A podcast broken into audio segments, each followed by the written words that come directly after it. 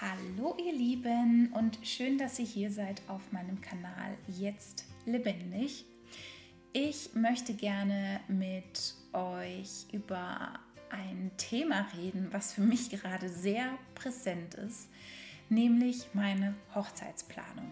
Aber keine Sorge, es geht nicht darum, über das Thema Hochzeit und Blumen und wie auch immer zu sprechen, sondern ich möchte mit euch darüber sprechen, anhand des Beispiels Hochzeit, wie sehr wir gesellschaftlichen Normen unterliegen und wir oftmals weniger auf unsere Bedürfnisse hören als auf die Bedürfnisse von anderen Menschen und die befriedigen. Und da möchte ich super gerne heute mit euch drüber sprechen und freue mich, wenn ihr die Zeit mit mir teilt. Ähm, ganz viel Spaß mit der heutigen Podcast-Folge.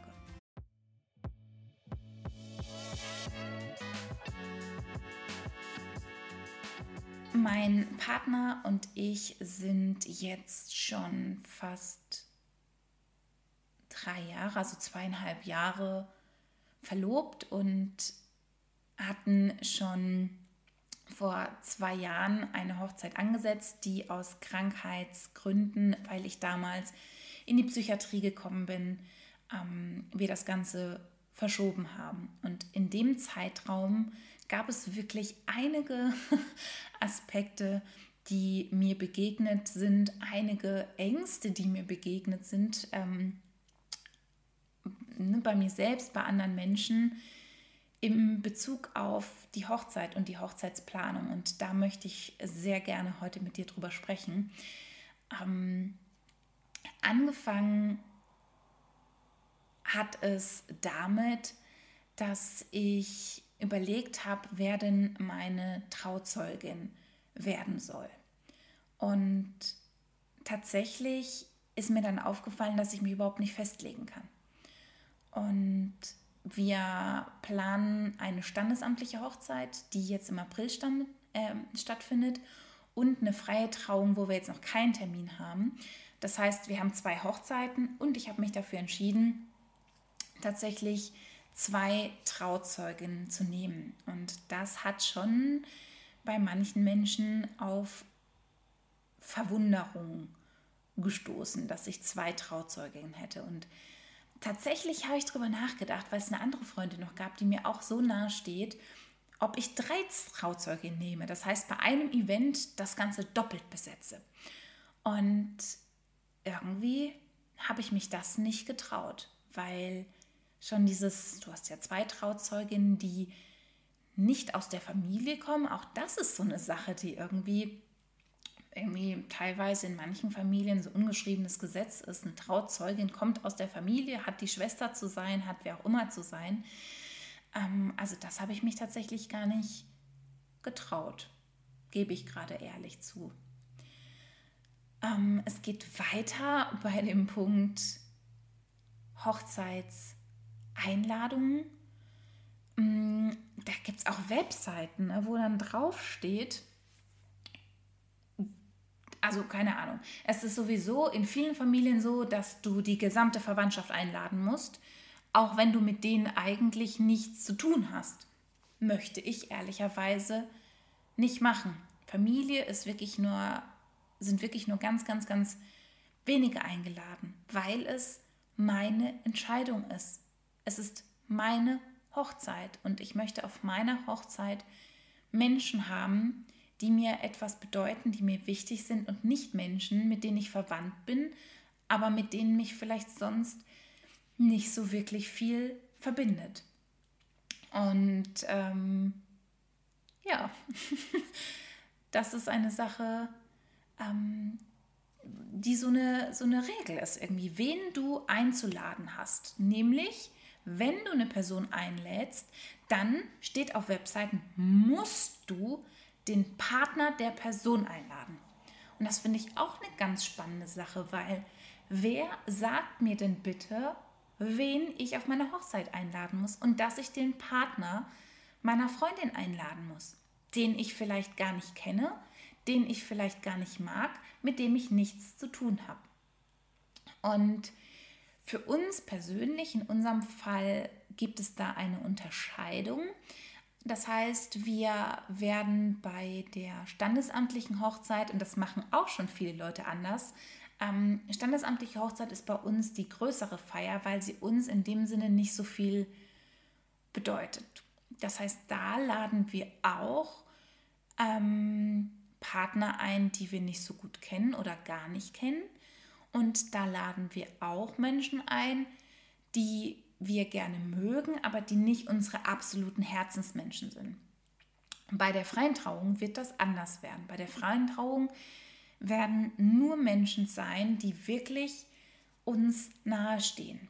Und wenn der Partner einer Freundin für mich kein wichtiger Mensch ist oder für uns kein wichtiger Mensch ist, dann wird der an dem Tag nicht eingeladen werden, weil ich möchte an dem Tag, an dem ich meine tiefsten Gedanken, wir möchten nämlich ähm, ein Ehegelübde ähm, verfassen und mit dem anderen teilen, da möchte ich nur in Gesichter gucken, die mir nahestehen, in geliebte Gesichter, in vertraute Gesichter. Weil ansonsten würde ehrlicherweise passieren, dass ich vielleicht nicht alles teile oder das so teile, wie ich das gerne meinem Partner sagen möchte. Aber es ist doch unser Tag. Also allein das ist schon so eine gedankliche Ausrichtung, fällt mir gerade auf.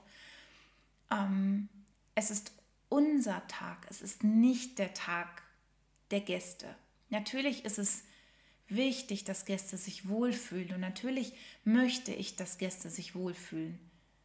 Aber im Endeffekt geht es nicht um die Gäste aus meiner Perspektive, sondern es ist unsere Hochzeit und dementsprechend ist es auch bei Themen wie Essen so, dass wir natürlich berücksichtigen, wenn jemand eine Unverträglichkeit hat oder ähm, kein Fleisch isst oder solche Dinge. Ne? Ähm, ich lebe selbst vegan, das heißt, da wird es definitiv eine riesige Auswahl geben. Aber ich bin zum Beispiel kein Mensch, der deftige deutsche Küche bei sowas präferiert, auch wenn das viele mit einer Hochzeit verbinden. Also werden wir keine deftige deutsche Küche, ähm, weiß ich nicht, mit Schweinsbraten und Klößen oder was auch immer anbieten. Weil, toll, dann biete ich was an, aber mag das selber überhaupt nicht. Oder ähm, Musik. Ähm, wir werden das Ganze so lösen, dass wir im Vorfeld eine Spotify-Playlist erstellen und alle Gäste ihre Wünsche da reinpacken. Und wenn es, und das finde ich so eine coole Idee, weil es am Ende dann so eine ganz scrubbelige, bunte Spotify-Playlist ist, die hoffentlich allen gefällt. Aber wenn es ein Lied dabei gibt, was ich so furchtbar finde und ganz schrecklich finde, dann werde ich das Ganze da nicht reinpacken. Ich habe keinen Dresscode in meinem Kopf für die Hochzeit. Ähm, ich habe bei der Sendung Waschen, Schneiden, Leben mitgemacht und habe da ein wunderschönes Outfit bekommen, das ich auch anziehen werde. Ähm, und wo ich mich schon total drauf freue, hätte ich mir eins ausgesucht, wäre es nicht so schick geworden. Es hätte auch sein können, dass ich da von Anfang an irgendwie Doc Martens angezogen hätte, weil es mir ehrlicherweise egal ist, was andere Menschen darüber denken was ich für ein Hochzeitsoutfit anhabe und ob das schick genug ist und toll genug ist und dem entspricht, was die gerne haben möchten. Ähm,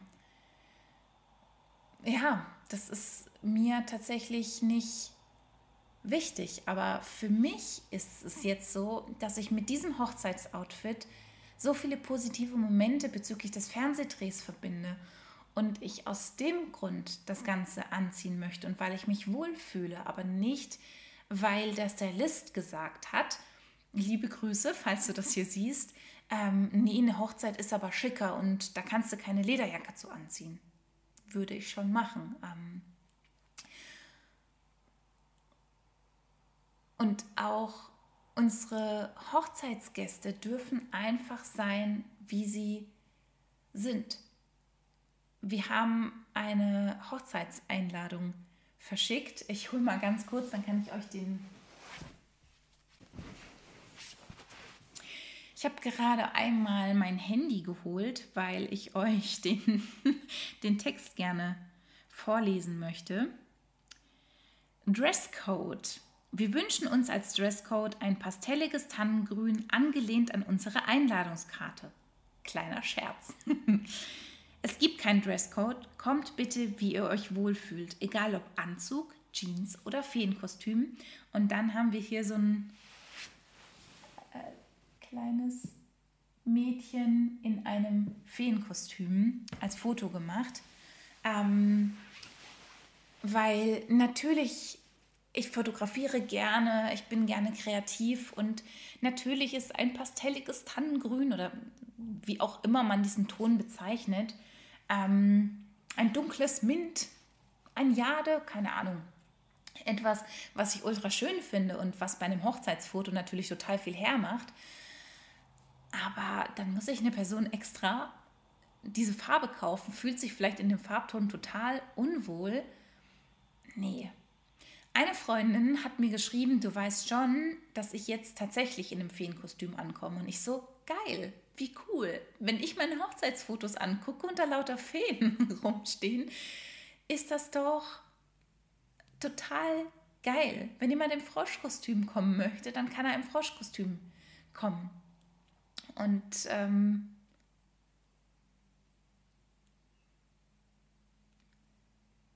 Ich glaube, das Krasseste, was ich bezüglich der Hochzeit gehört habe, war die Aussage, Katha, ich werde dir sagen, du wirst diesen Tag nicht genießen können. Du wirst da so unter Stress sein und Strom sein und du wirst den Tag nicht genießen können. Und ich habe immer wieder gesagt, doch, ich werde den Tag genießen können.